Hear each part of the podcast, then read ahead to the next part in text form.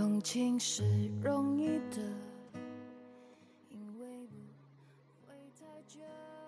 晚上好，耳朵们，欢迎收听假如的电台，这里是荔枝 FM 幺二八八五八二。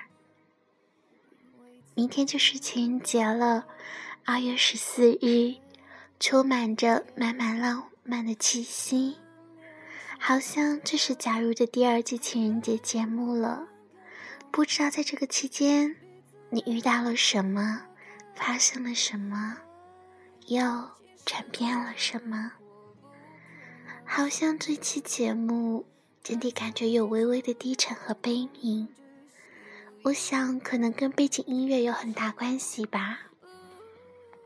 今天的背景音乐是来自蔡健雅的《听歌》。第一次听到这首音乐是在电影院里观看《澳门风云》。音乐响起的那一刹那，假如的眼泪夺眶而出。这是第一次听到这首歌，之前和我的生活完全没有关系。但是我们的生命总是这样奇妙，冥冥之中，在某一刻。有些东西会牵出你很多很多的情愫，例如这首听歌。那么今天，伴随着这首听歌，我们将分享第三个小故事，也就是这个专题的最后的末尾。喜欢一个人之后，你的生活发生了哪些改变？莫章，为了一个人变得勇敢，同时又变得最为虚弱。最后一个小故事来自建月。你有没有在机场等过人？他问我，就是那种特价的午夜航班。等到太阳下山，暮色四合。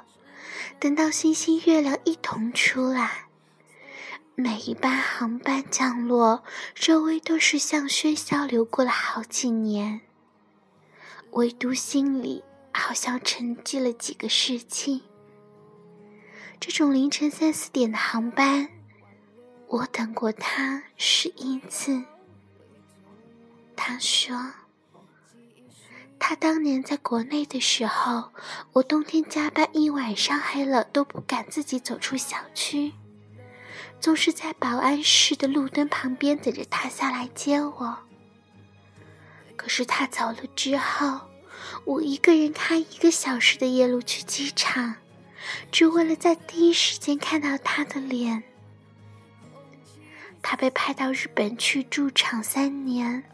为公司设计了一整条的生产线，而新婚还不久的他留在国内。每一次，他都惊讶于妻子的每一点变化。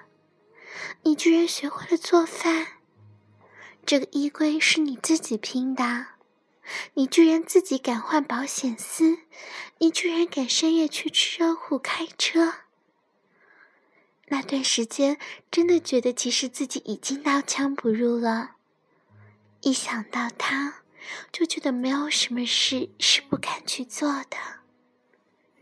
从一个小女孩成长为一个妻子，居然是如此迅速而心酸的过程。那天他下班，坐在地铁上刷新闻，却一眼看到了日本地震的消息。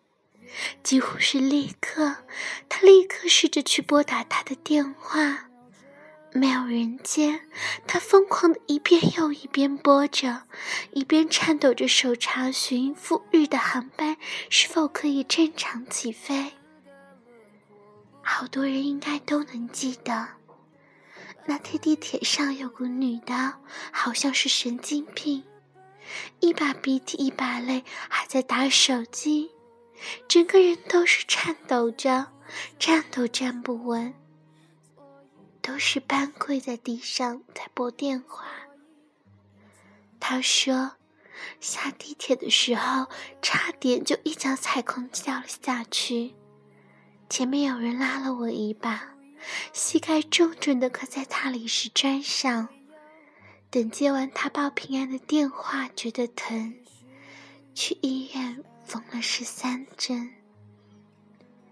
在这之前，他们从未想过自己会如此在意失去一个人，像是一脚踩空掉进了深渊，感受不到呼吸，感受不到心跳，只有深入骨髓的颤栗和冰冷，仿佛夺走了生魂。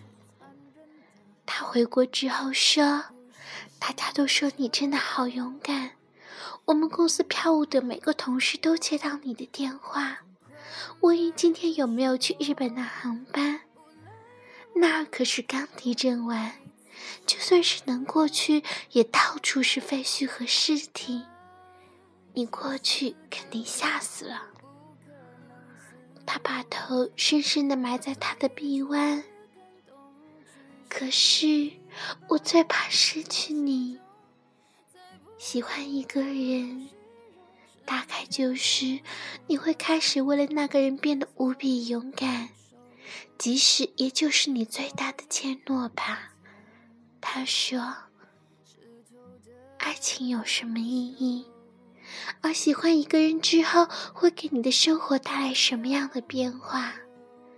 每个人都有着自己不同的理解和答案。能够去喜欢一个人多重要。”不在于打发寂寞、排解孤单，不在于三姑六婆终于叹了一口长气，终于嫁了或娶了，看来这孩子正常。不在于去依靠这个人走完后面的半生，不在乎早晚，不在乎长短，无关爱不得，无关已失去。它是那么矛盾的东西，让你讨厌自己，却能够汲取力量变成更好的人；用幻想折磨你，却始终指引你走向未发觉的现实，让你饱尝恐惧，却又学会勇敢。而它最重要的力量，莫过于《朝九晚五》里的那句话：“因为你能够喜欢上我所有的一切。”我才能比以前更喜欢自己所在的世界。喜欢一个人，所以学会爱自己。因为被一个人喜欢着，顺带爱上了整个世界。生命中有个人可以去喜欢，不管是曾经、现在，还是未来，都是那样重要和美好的事情。愿所有的有情人终成眷属，愿还在等待的，终能遇到那个对的人。好了，今天的文章就到这里。关于爱情的故事，关于改编的小故事，也到这里暂时告一个小小的段落。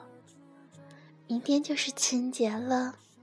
不管你是一个人还是有人陪伴，假如都希望你开开心心的，那么今天就到这里吧。假如今天走了好多路，也好累了呢，失去最后的所有力气，和亲爱的你说一声晚安，再见。